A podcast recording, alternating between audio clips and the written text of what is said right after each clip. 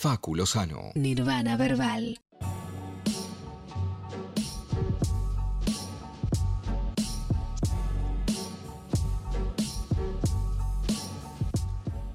...22 horas 38 minutos... ...acabo de eh, caer que el fin de semana que viene tengo... ...WOS...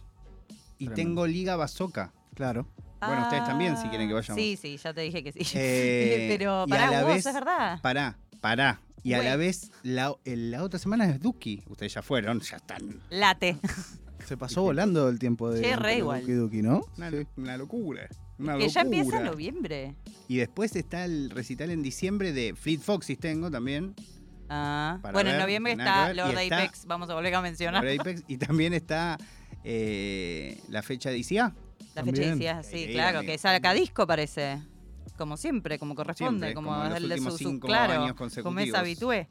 Tal cual. Sí, sí. Bueno, pero nada, eso es lo importante ahora porque tenemos que focalizarnos en nuestros vecinos de Brasil. No vas a hablar de Bolsonaro y de Lula, no vas a hablar del balotage tampoco. Podría, pero no lo haré. Ok. ¿De qué vas a hablar? Eh, vamos a hablar de. eh, Marcelo Didois. de Pelé, no. Vamos a hablar de. eh, vamos a hablar de hip hop brasileño. Ahora bien, es un, obviamente, un tema amplísimo como todos los que traigo, pero decidí focalizarme Le en. mandamos un saludo a Pedro de Urban Rooster. A Pedro ¿no? Urban Rooster. Él es brasilero. Exactamente. Es verdad, me había olvidado. Em, me había olvidado. ¿Por porque- qué le mandaba un saludo igual? Pobre Pedro. ¿no? Porque brasileros que conocemos. Claro, Le mandamos un saludo no a él. Discriminación positiva, ¿entendés? Como, bueno, Pedro, te- vamos a hablar de tu país, te mandamos un saludo, como cualquiera. Además, él vive en España, nada que ver. Dios mío, se descontrola. Eh, bueno, está, eso. Eh, momento caipiriña fue ese. Eh, pero bueno, eh, vamos a hablar de hip hop en Brasil, pero vamos a hablar, me, me interesa particularmente, todo lo que tiene que ver con la identidad del hip hop brasileño y lo que tiene que ver con el origen, la génesis, como podríamos decirle, a eh, el hip hop brasileño. Porque hay varias cosas para resaltar, viste que yo siempre traigo alguna cosita ahí sociológica para tener en cuenta a la hora de analizar la música de determinados países. Hemos hablado de Francia, hemos hablado de Italia, hemos hablado de ETC. Em, pero en el caso de Brasil, ¿Dónde queda Ed? ETC, em, te iba a responder algo que no, no estaba para decir al aire. Bueno, Eh, en realidad. Eh, no, 22, 40 podés, ¿eh? no, horario de protección al menor un poco extendido. vamos No, ya nos pasamos. Ya está. Bastante, 10. sí, sí. No, no, pero basta, porque estoy. Momento que hay piriña, tenemos que salir. Eh, un café me voy a tomar. Eh, no, esto. eh, hay varias cuestiones que tienen que ver con la identidad social de Brasil, que tiene que ver con su sociedad, en, digamos, completa, con su forma de procesar algunas cosas, que me parece bastante fundamental para entender el, funcio- el funcionamiento, la, la, digamos, la, mm, las dinámicas que tiene el hip hop y que siempre ha tenido y que fueron cambiando, por supuesto, dentro de Brasil, además de claramente resaltar algunas cuestiones que tienen que ver con el estilo, de, o los estilos, mejor dicho, de hip hop brasileño, para entender también la escena de hoy en día, que quizás la dejo un poco afuera, pero sí me parece algo como conclusión para, este, para poder echar un vistazo hacia atrás, pero después ¿Puedo hacerte una pregunta? mil. sí. Para que me desasnes Mm. en este camino que vas a atravesar de hip hop brasilero. ¿Qué onda la escena hoy? Me refiero no a que me pongas ejemplos, digo, está grande, está chiquita, está en auge, no. O sea, si pudieses determinar, que yo ponele acá en Argentina, notamos que claramente está Ascendiendo, sí, en ascenso. ¿Qué onda en Brasil? Ahí, en ese plano. En Brasil hay- está sucediendo algo similar, quizás en men- un poco menor escala de lo que está pasando acá en términos del alcance tanto nacional como internacional, que Argentina en este momento tiene mucho de eso también. Eh, lo que sí tiene Brasil es que eh, Brasil hoy en día, el hip hop, que se puede decir que es como el más preponderante, el que más se escucha, tiene que ver, por supuesto, un poco con el pop, como suele pasar con cualquier género que se acerca a la masividad, pero también tiene que ver con mucho con la fusión con ritmos brasileños, que tienen que ver con la samba, que tienen que ver con el funk, pero el funk específicamente brasileño, el bonji funk. Eh, entonces, eso es lo que quizás hoy reina hoy en día. Lo que sí también es cierto, porque tu pregunta me viene al, al- como anillo al dedo para decir esto, eh, es que sí hay, como a mi criterio personal, y acá obviamente este, tampoco soy una especialista licenciada en hip hop brasileño, pero en mi... en- Sería hermoso. digamos, sería, ¿no? Disculpame. ¿cuál es tu título? Yo soy licenciada en hip hop Soy brasileño. lingüista máster en... ¿De algo más? No, no, no. Solo de hip hop Solo hip hop brasileño. brasileño. No, no, igual igual lingüista ya es un montón, Flor. Yo te estoy hablando de otro mundo en donde solo sos lic- Solo, No puede claro, ser mi lingüista. campo de estudio, resto y ahí igual. Eh, pero bueno, no, esto es un momento para mí eh, en el cual hay mucho buen productor como real de, de un nivel que, por lo menos a mi gusto, es muy, muy bueno.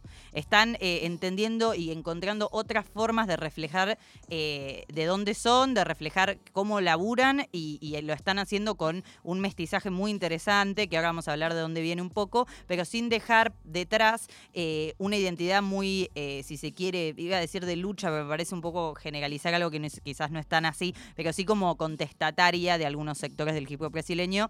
pero por supuesto, obviamente, si hablamos de lo mainstream, la realidad es que no hay mucho contestatario dando vueltas allí, pero sí me parece que es como para resaltar que la escena de Brasil en este momento, por lo menos a mi criterio, lo que más me gusta son los productores. Em, para responder a tu pregunta. Volviendo al pasado, volver al futuro, iba a decir, volviendo al pasado, em, sí es interesante ver como para arrancar a hablar del hip hop brasileño, brasileiro, brasileño, em, ¿Por qué es un foco importante de hip hop en Latinoamérica? Y yo creo que es un hip, hop que, em, a diferencia de quizás lo que pasa en otros países de Latinoamérica, eh, es un hip hop que es medio endogámico. Y esto lo digo en el no mejor de los sentidos, pero lo digo en un sentido quizás no negativo. ¿Por qué? Porque por supuesto en principio es eh, el único país que habla portugués en América Latina.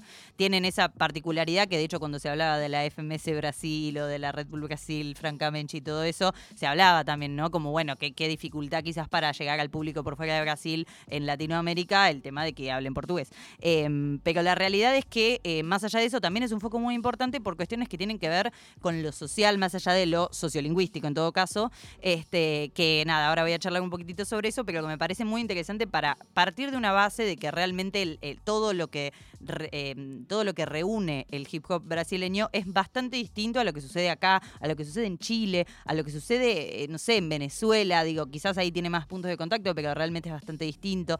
Eh, entonces, por eso me parece importante esto de volver un poquitito para atrás. Primero, teniendo en cuenta cosas que yo he mencionado, por ejemplo, en mi columna, en mis columnas de, hip hop eh, de Estados Unidos, de distintas áreas de Estados Unidos y demás, que es la cuestión racial, que es la cuestión que tiene que ver con cómo, por ejemplo, Brasil es un país que, a diferencia de Argentina, que es un país lamentablemente blanqueado en la historia y, donde eso se, desdibuja desde las cúpulas de los estados y los gobiernos que han pasado por nuestro país, se desdibuja este tema de, eh, de, la presencia negra, digamos. Eh, Brasil es un país que tiene un proceso de, mm, como de, a ver, ¿cómo explicarlo? Tiene un proceso como de mm, entendimiento, vamos a decir, de ciertas etiquetas que tienen muchos puntos de contacto con Estados Unidos, porque por supuesto comparten una diáspora, comparten la esclavitud, como también compartimos prácticamente todos los países de América Latina con Estados Unidos, pero digo, comparten, hay como ciertas cosas más que comparten en términos de la cantidad de esclavos que fueron transportados a Brasil, por ejemplo, o de, eh, bueno, todo lo que tiene que ver con cómo se dio ese proceso histórico y cómo se dio también el, el fin de la esclavitud, como que hay un montón de puntos de contacto, pero también, que es lo que me parece mucho más interesante y mucho menos explorado, tienen muchos contrastes en términos del tratamiento de lo racial y, y el tratamiento de lo social en términos generales. Eh, hay muchos contrastes con Estados Unidos en eso. De hecho, leí un libro muy interesante hace muy poco, que ahora en un rato les busco el nombre, eh, que hablaba justamente de eso, de los contrastes entre la... eh, como la- el mestizaje y la valoración de ese mestizaje que se genera en Brasil y la diferencia con Estados Unidos, donde, que lo hemos hablado muchas veces, de hecho lo hablamos con Martín Biagini hace no mucho, este peso que le dan a las etiquetas, que son etiquetas que tienen un principio y un final, que hay cosas que no entran, por ejemplo, esto que hablábamos varias veces también de que una- un nieto de italianos en Estados Unidos es un italiano y le dicen que es italiano. Joey de Friends, como ejemplo, Sí, así pavote, es italiano. Bueno, no, no es italiano para eso. Yo también soy italiana y no soy italiana, soy argentinísima. Bueno, Eh, pero como si el vos programa. vivieses ahí, sí, por ahí. Exactamente, Ah. quizás, pero es eso, porque les es como que hay, le ponen un valor muy importante a las etiquetas en Estados Unidos, que esto, o sea, sacando después cada uno tiene su opinión sobre eso, yo tengo la mía sin duda alguna, pero a la vez digo, como eh, sacando el, término, las cuestiones de opiniones sobre el tema, es algo para tener en cuenta a la hora de analizar, por ejemplo, problemáticas que se dieron, por ejemplo, en Argentina, cuando eh, se hablaba de la N-word en Argentina, que nosotros la usamos bastante distinto a como la usan allá, aunque hay modos de uso muy peyorativos peyorativos,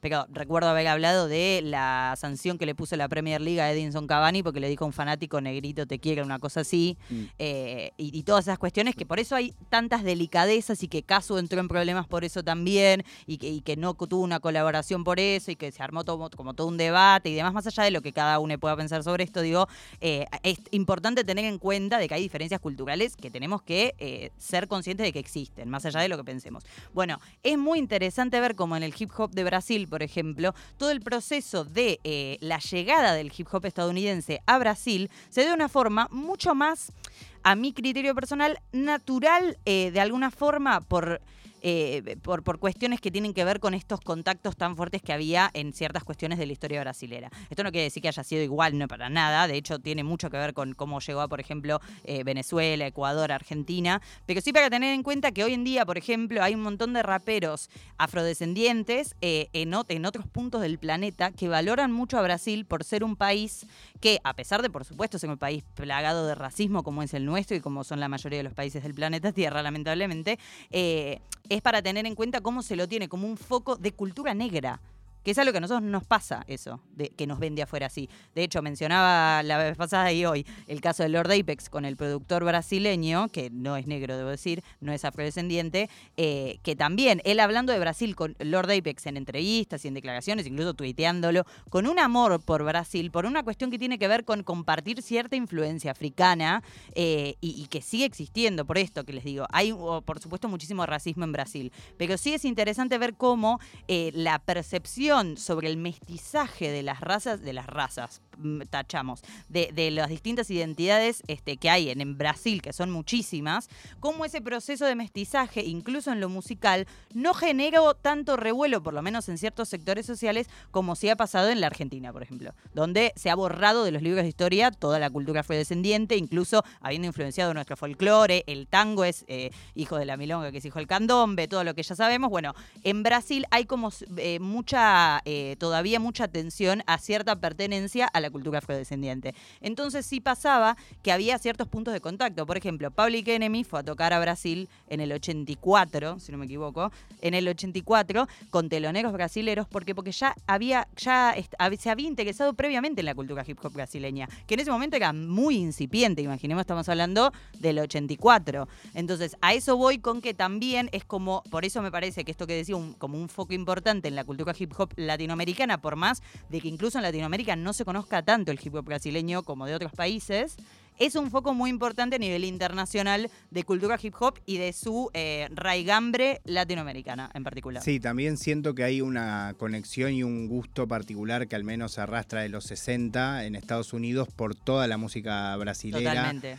Hubo un auge de popularidad muy grande de la famosa música, eh, ¿cómo es? Música popular brasilera, el MPB, eh, en los 60, en los 70. Bueno, Wonder también era fanático de la bossa nova, lo expresaba. Y Y, del lo- hip hop también, digo, usaba- Jay Dilla iba a Claro, diguear pero en Brasil. muchos años después. claro, pero digo, digo, como pero creo que es algo que la influencia de la música brasilera. Exacto, creo que es algo que está increíblemente como de, de la parte latino, es la parte de Latinoamérica que conoce Estados Unidos, digamos. Claro. O sea, eh, Yo te digo, a tengo, ahí tengo, musical. tengo mi diferencia con esa declaración particular porque tengo como ya una lectura medio hecha de cómo perciben Latinoamérica los estadounidenses, eh, que es que no, está, no, no, no, me- está, es tipo llega hasta México, después no hay nada, hay otras Sí, cuestiones, pero no hay pero llamativamente esto en relación al menos a, la- a la- lo cultural es algo que está, ha estado presente en muchos sectores sociales diferentes, Total. sobre todo dentro de la creación artística. Yo es algo que me llama, o sea, cuando me hice fanático de Stevie Wonder, hace, unos, hace muchos años de mi vida, me, me flasheaba eso, como cuando de repente escuché algo vinculado a la bossa nova y me puse a estudiar y de repente vi que el chabón era fanático de esa música y vi que de repente en esa época, en mitad de los 70, era algo común. eh, La fiebre del Latin Jazz. y todo Total, eso. viste, es como, evidentemente es algo que se fue trasladando, Sin duda. o sea, quizás sin saber dónde estaba, pero sí lo escuchaba. Exactamente eso que decís. Eh, y sí, pasó un poco como lo que pasó tanto en Brasil que voy a comentar ahora como en un montón de países con el hip hop, de que fue como llevada la música brasileña a Estados Unidos y ahí empezó como a, a hervir ahí una olla de un montón de, de influencia Bueno, que Sam- terminó cosechando, Mendes cosechando mucha gente. También, Tal eh, cual. que fue alguien también re importante, que tiene hasta su canción con Black, Black Eyed Peas. Temón, paréntesis. Temón, Temón, temón. me re gusta ese tema. Eh, pero bueno, esto, te cuento si quieren un poquitito sobre cómo surgió, porque esto que les decía, la realidad es que eh, llegó música principalmente de la costa este de los Estados Unidos a Brasil en principio, estamos hablando de, por supuesto, eh, principios de los 80, y eh, en la urbe, donde, viste que siempre hay una, la urbe, la ciudad donde empezó a picantearse mucho tanto eh, el break como el graffiti y eh, se empezaron a generar lugares que literalmente se, se juntaba la gente a propósito para pinchar hip hop directamente, hip hop yankee, tipo uno tenía un disco y era como, bueno, vengan todos y lo hacemos, fue la ciudad de Sao Paulo. Eh, claramente fue, por más de que Río de Janeiro quiera disputar un par de cositas, Sao Paulo fue claramente donde el hip hop echó raíces primero, digamos, eh, en, en- en Brasil en general, este, y se juntaban aparte específicamente, bueno, en estaciones de metro, Classic, lugar grafitero de, viste, la- la- lo- los puentes debajo y demás. También en la Galería 24 de Mayo, que me da gracia porque es un día antes que acá, eh, la Galería 24 de Mayo, que también era como un lugar espe- donde específicamente se juntaba gente, empezó a venderse como, este, también, viste, la, la cuestión del streetwear como algo importante para, y empezó a generarse un poco este, lo que suele generarse, que hemos hablado, como decíamos, de otros países en el programa y en la columna en particular, este, cierta cuestión de emular lo que se escuchaba de afuera. Y duró un tiempo, que es lo que también hemos hablado de muchos países, duró un tiempo esto de, eh, en principio, que sea megamente una cuestión de escucha, que fue como la primera etapa del hip hop este, en, Brasil, como un par de años de realmente apreciación y escucha del hip hop eh, yankee, encontrar también las coincidencias, porque ahí pensemos que es algo que resalta Juan Data, que acá quizás no sucedía tanto cuando llegó el hip hop, esto de la identificación de justamente personas afrodescendientes eh, en Brasil, eh, tomando como realmente la, la- la idea de que ah, tenían experiencias muy parecidas a lo que pasaba en Estados Unidos, cosa que quizás acá, cuando llegó el hip hop, llegó a, para empezar, gente que no era afrodescendiente, pero además clase media, cosa que no pasó tanto en Brasil, como que en Brasil hubo mucha base que estuvo eh, generando el primer under, que era ese primer under que ni siquiera era una escena, ni, ni nada que se le acercase, a eso. Eh, y por supuesto de ahí fue donde empezó como a crecer un poco, empezaron a aparecer algunos nombres, este, empezaron a aparecer algunos discos, los primeros discos, de hecho el primer disco de hip hop, pero también abrió la puerta a una camada de, discos de hip hop brasilero que eran todos compilados porque fue la estrategia que eh, tanto las, este, la- las primeras discográficas que decidieron dedicarse a ese estilo como eh, las discográficas que ya eran grandes y que decidieron como surfear lo que ellos creían que era la moda de- del hip hop, eh, decidieron como estrategia hacer compilados. Entonces convocaban a un montón de, de representantes, algunos del under y otros directamente, que era como un productito que crearon medio hip hopero, bueno, vamos a hacerlo. Este, y el primer disco de hip hop tiene gente que en realidad hoy en día sigue siendo leyenda del hip hop, entonces me parece súper interesante, este, porque era eh, eh, mega incipiente realmente todo. Este, pero se llama hip hop cultura da rúa, o sea, cultura de la calle, ya como partiendo desde esa identidad, el primer disco de hip hop, que esto que les decía que un compilado, pero que tenía nombres como Taide, como Código 13, que son personas muy valiosas hoy en día, este, mirando hacia atrás e incluso en el presente, este, y grandes influencias dentro del hip hop brasileño y como conocidos por fuera también. Pero también esto que les decía es que Sao Paulo fue como el lugar, la primera urbe donde se empezó a como gestar todo esto, que tenía una identidad bastante, eh, el hip hop, estoy hablando de, de, de Sao Paulo, tenía una identidad quizás más contestataria, quizás que tenía que ver más con esta, eh, con lo bombapero, con la imitación o la emulación o la identificación con los ritmos bien eh, ochenteros del hip hop, por eso, mm, por ejemplo, nombré Public Enemy, gran influencia para el hip hop eh, brasileño de esa etapa, eh, que, que nada, tenía mucho que ver con ese estilo de música. y por otro lado, Río de Janeiro, que un poquitito después empezó a sumarse a la movida hip hop y empezar a crear sus propios nichos con artistas que luego también fueron muy valiosos, empezó a generar un hip hop un poquito más tarde que empezó a eh, tener influencias un poco más locales por momentos, como por ejemplo la samba, esto que mencionábamos, el bondi de funk y todo eso, este, pero también teniendo este, otra perspectiva un poco más voy a usar una palabra que quizás no guste, pero un poco más lavadita, un poco más lavadita, cierto hedonismo de nada tiene sentido, todo es un desastre, entonces no me meto en ninguna problemática real. Esto no quiere decir que sea música mala, de hecho, reescucho mal. Y de hecho hay un montón de referentes muy contestatarios de Río de Janeiro. Pero ahí se empezaron a darse como esa rivalidad clásica que suele suceder en muchos países que tienen eh, dos ciudades que son las primeras que arrancan con el, con el hip hop en, en tal lugar. Bueno, en Brasil, Río de Janeiro llegó un poquito bastante después que Sao Paulo, que tenía como una cuestión más eh, de la periferia. Y Sao Paulo tenía la identidad que es la que en los medios criminalizaron muchísimo cuando empezó a pegarse un poco más el hip hop. Criminalización nivel eh, tremendo, por supuesto, aparte con una gran combinación con el racismo, sin duda alguna, mucha estigmatización, echarle la culpa de la violencia en las calles, viste, la típica de la música violenta de la periferia, bueno, todo lo que ya estamos acostumbrados, lamentablemente. Este, y empezaron a eso, ¿no? Como a, surgir como distintos eh, núcleos de gente que empezó a em, abrirle la puerta a otras personas, empezó a crearse como una escena un poco más importante en las dos ciudades. Empezaron, también, por ejemplo, aparecieron dos escenas que son muy importantes, que son las de Recife y la de Minas Gerais, que también son muy importantes, no quizás al nivel de Río de Janeiro y de Sao Paulo, pero sí, este, o Brasilia también, que tiene como su, su también su este, criminalización ahí de su escena, pero que es realmente muy interesante. Este, y recién en los años 90 es cuando el hip hop llega a las emisoras de radio y empieza a pegarse un poco más, ya empiezan a aparecer, este, por ejemplo, referentes del hip hop que nada tienen que ver con lo afrodescendiente o que poco tienen que ver con lo afrodescendiente, o gente que quizás sí, un poco más indirectamente, pero que en realidad pegan más en la industria por cierto, eso, como el estilo que toman del hip hop. A mí, por ejemplo, me encanta Gabrielo Pensador, pero la realidad es que es eso, viene como medio de otro palo, medio que la industria lo abrazó, él no se propone como un contracultural y sin embargo tiene canciones megapolíticas de forma explícita. Hoy vamos a escuchar una. Em, a mí me encanta, pero me parece que muy bueno lo que hace.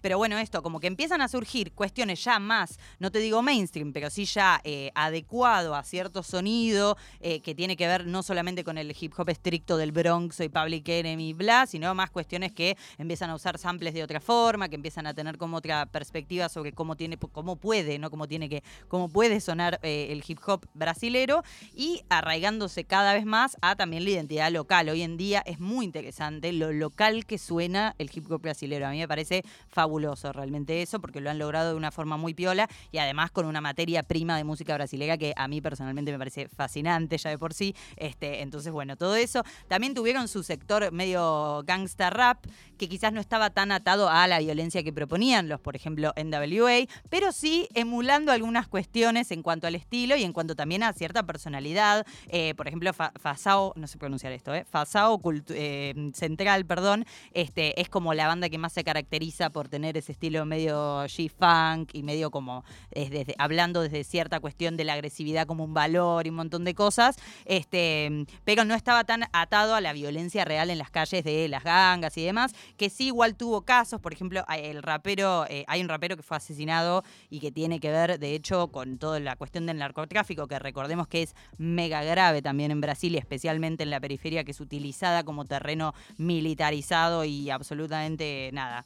Eh, bueno, me meto ahí, no salgo más, pero digo como eh, realmente un terreno más empobrecido todavía por gente de guita que se va a meter ahí para hacer un montón de tramoyas y demás. Pero la muerte de Sabotage, que es un rapero aparte muy a mí me gustaba mucho el flow que tenía, eh, que no lo conocía de tanto, igual digo, me gustaba como si fuera, me gusta mucho el flow que tenía, em, también tenía que ver con eso, porque la realidad es que no es una situación como el gangster rap lo que tenía que ver con Estados Unidos, por ejemplo, por eso marco como ciertos contrastes también, pero empezaron a surgir un montón de grupos que desde lo contestatario generaban como cosas muy interesantes que tenían que ver quizás con, el aprendizaje de eh, que desde Brasil se puede hacer hip hop brasileño y todo esto que les mencionaba. Este, y se generaron algunos clásicos incluso, que como te decía, emulaban algunas cosas desde, el gangsta rap. Por ejemplo, em, este, esta agrupación, Fasado Central, tiene un tema que se llama... Eh, voy a pronunciarlo mal, ya aviso, eh, Juventude de Atitude, que es tipo un poco el nombre de NWA, pero desde otro lugar claramente, este, quizás con esto salvando el tema de las etiquetas, que es lo que yo mencionaba, porque eh, después googleen lo que quiere decir NWA, eh, pero eso, ¿no? Como cierta emulación, pero desde un lugar muy local. Creo que Ale tiene un video plus, tiene un video en su Instagram hablando particularmente de eso de cómo no era actitud, sino actitud y por qué y todo. Exactamente. Para aprender Eh, un poquito. Hashtag de Plusito Data.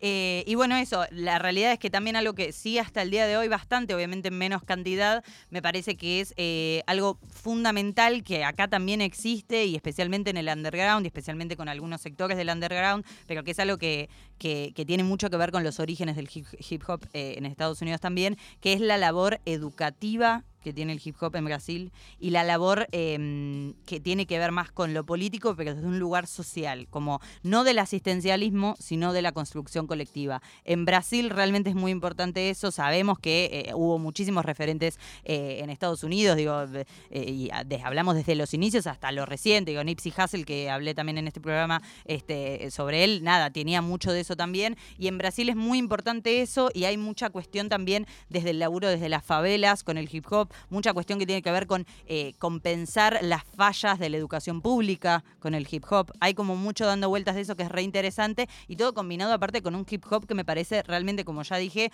muy identitario de Brasil, muy interesante de escuchar, con mucha riqueza en lo sonoro y en lo lírico, eh, que no tiene miedo a salirse de lo que es el, el rubro hip hop por pisar en la samba, por ejemplo. Este, además, esto que les digo, para mí están en un momento hoy en día donde los productores saben muy bien hacer su trabajo en ese sentido, que saben hacia dónde quieren explorar, que cada vez están llegando más internacionalmente. Hay varios este, raperos también eh, brasileños que, por ejemplo, yo cuando estaba en Inglaterra me los mencionaban ellos. Yo que vivía al lado, en Argentina, al lado de Brasil, claramente no los conocía. Eh, así que me parece re interesante para ir explorando. Yo, este, obviamente, tengo un montón de gente para recomendar, este, porque aparte yo sé que, por ejemplo, acá gusta mucho el R&B, entonces hay mucho de eso, de, pero tengo una lista pero infinita que por supuesto no voy a nombrar a todos, pero digo, este, para entender un poco como la, la historia, este, quizás me arme una playlist, estaba pensando el otro día como para itigarla, pero bueno, hay... Sí. Re, ¿no? Está. Eh, pero bueno, está eh, Negritud Activa, me marqué Planet Hemp para mencionar también, Racionalize MCs, que los mencioné específicamente antes porque me parecen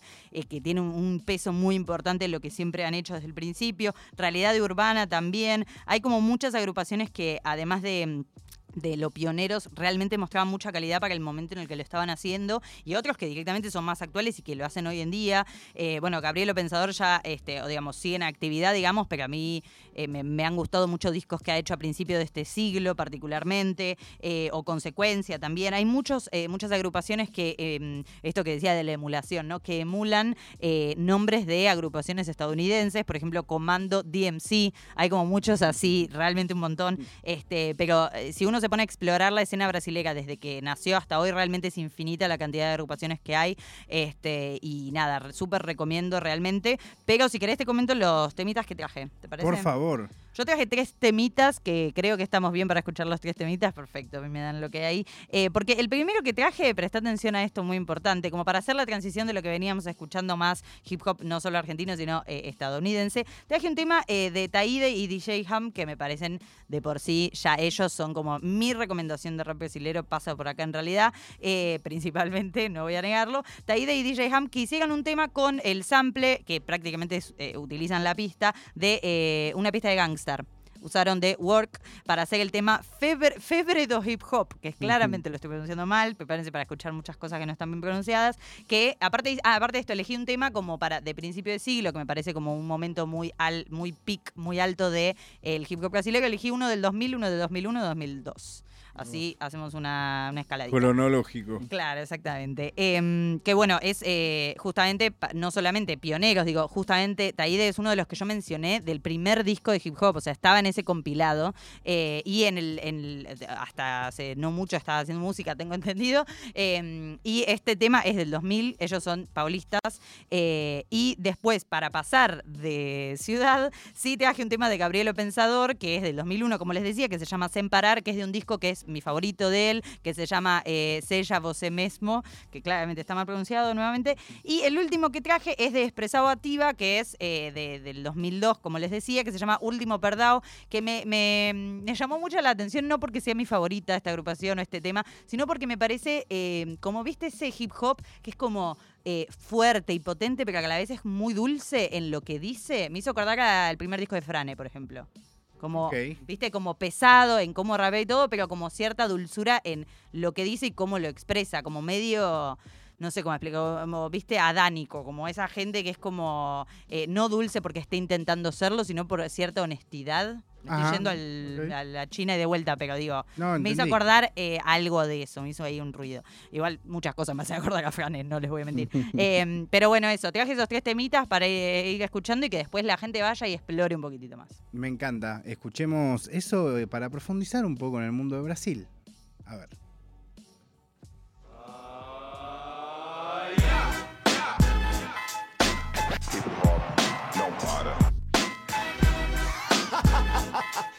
De mais louco que nunca. Vamos que vamos.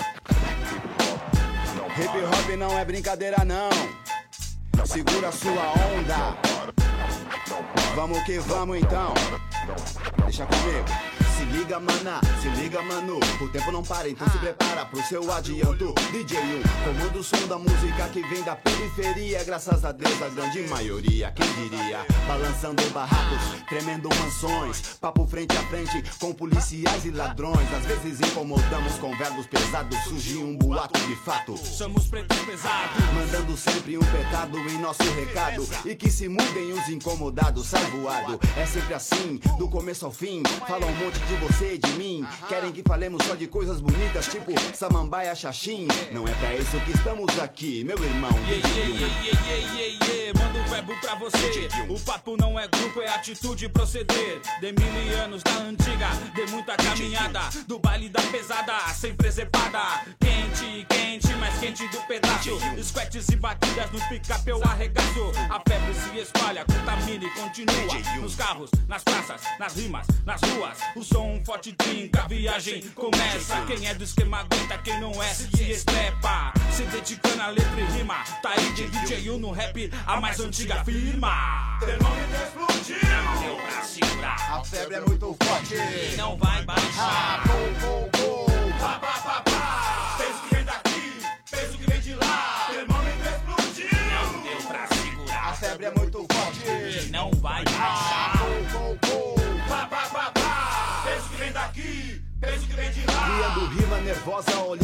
Cima e embaixo. Viajo pelo espaço, sem tirar o pé do chão. Sou da escuridão, negro gato espreitando a situação. Leva até meu irmão, observação. Dizem sou malandro porque falo gíria, ando gingando. Na verdade, a malandragem tá na maneira como vou rimando contra a maré. E se o bicho pega, a gente solta o bicho, sabe como é que é, mas isso é só pra Zé Mané. Um e um, dois, dois e dois, quatro. Matemática simples que me ajuda a tirar a pedra do sapato. Opa, só uso tênis. Tô na dúvida, é nós na fita, nós com eles ou nós contra eles? Palavras sobrepostas, manda monotonia embora. Cavaleiros da verdade apocalipse agora. Submarino na superfície e torpedo a toda. E como já foi dito, ao lado negro da força morou, mano. Tenho uma preferência, mas quero que todos me escutem. Eu vim pra incomodar os incomodados que se mudem. Digo sempre pra molecada, a violência não tá com nada, estudem. Olhem sempre onde pisam, cuidado, não se machuquem. Essa loucura não é pra quem quer, mas pra quem pode. Sentir a febre do hip hop. Termômetro explodiu. Deu pra segurar. A febre é muito forte. E não vai baixar. Pá, pá, pá, pá. Peso que vem daqui, peso que vem de lá. Febre é muito forte. E não vai baixar. Pá, pá, pá, pá. Peso que vem daqui, peso que vem de lá. Às vezes me perguntam. Sinceramente te confesso, eu não sei também. Não consigo ficar parado, inerte, a vida me pede. Tô colado na correria, feito chiclete. Sempre esperto com as loucuras que a gente comete. Quem não segue o caminho correto quase sempre se perde. E num desses perdidos da vida eu me achei. Quase sempre tô sorrindo as lágrimas que chorei. Uma frase já não basta. Pra dizer tudo o que sinto. Dói demais no coração, sou muito emotivo e essa rima me lembrou uma canção. Por isso é melhor se acostumar a ver e ouvir loucuras. Vai ser pego de surpresa no meio das ruas. Eu não sou a doença, nem tampouco a cura. Mas sou a verdade nua e. Crua, crua, crua. Não é conselho, é apenas um toque. Se eu tô redondamente enganado, me prove. Chamo atenção, sem me preocupar com o emboque. Minha voz corrompe seus tímpanos, é a febre do hip hop. Termômetro explodiu. Deu pra segurar. A febre é muito forte. E não vai baixar. Pá, pá, pá, pá. Peso que vem daqui, peso que vem de lá. Termômetro explodiu. Não deu pra A segurar. febre é muito forte. E não vai baixar. Que vem de lá. A vida é feito andar de bicicleta. Se parar, você cai. Vai em frente sem parar, que a parada é suicida, porque a vida é muito curta e a estrada. Você sobe, você desce na escada da vida. E às vezes parece que a batalha tá perdida e que você voltou pro ponto de partida. Vai à luta, levanta, revida. Vai em frente, não se rende, não se prende nesse medo de errar. Que é errando que se aprende que o caminho até parece complicado. E às vezes tão difícil que você se surpreende. Quando sente de repente que era tudo muito simples. Vai em frente que você entende. Boa sorte, firme e forte, vai pra força da mente. Vai sabendo que não há nenhum peso que você não aguente. Vai na marra, vai na garra, vai em frente. Agarra no seu sonho com unhas e dentes. Pra saber o que é possível, é preciso que se tente. Conseguir o impossível, então tente. Sempre alimente a esperança de vencer. Só duvide de quem duvida de você.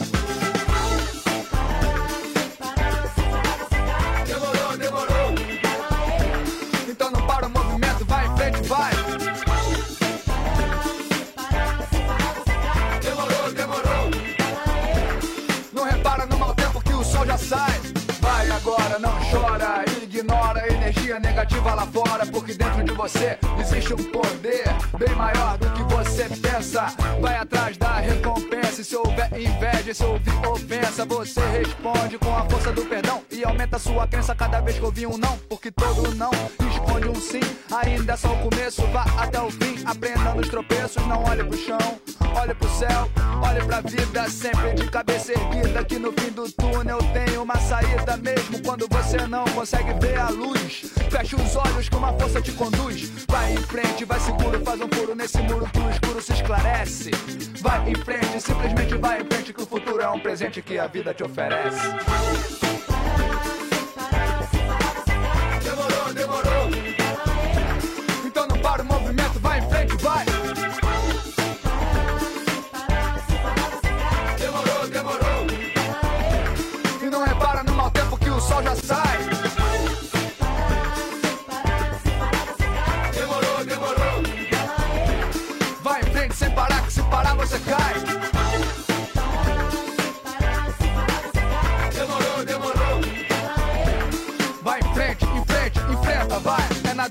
Recém-nascido aprende a chorar. Pra encontrar a cura você tem que procurar. É no choro que o recém-nascido aprende a respirar. Então respira fundo que a vitória tá no ar.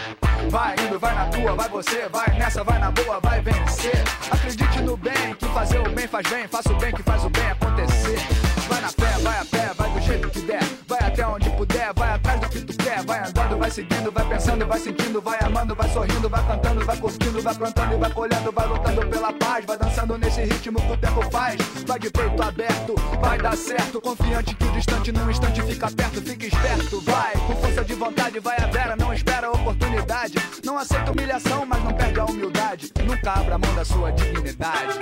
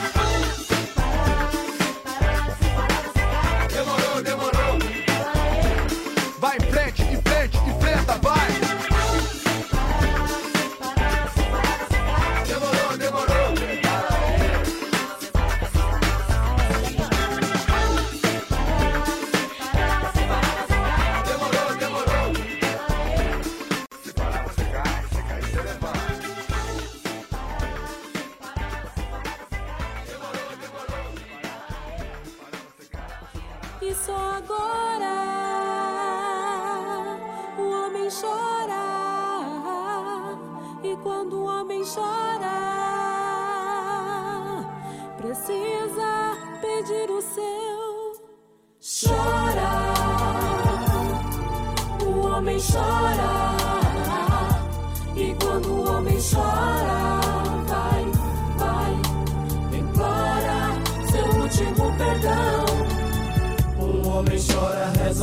pedindo a Deus. A lágrima rola no canto dos olhos e implora. Ah, meu Deus, minha vida inteira foi só pensar Eu vou me dar bem atirando em alguém. Ao invés de morrer, eu gosto de matar mais. Eu exagerei, tanta gente matei sem dó. Por causa de pedra e pó. Uma bala no crânio e só.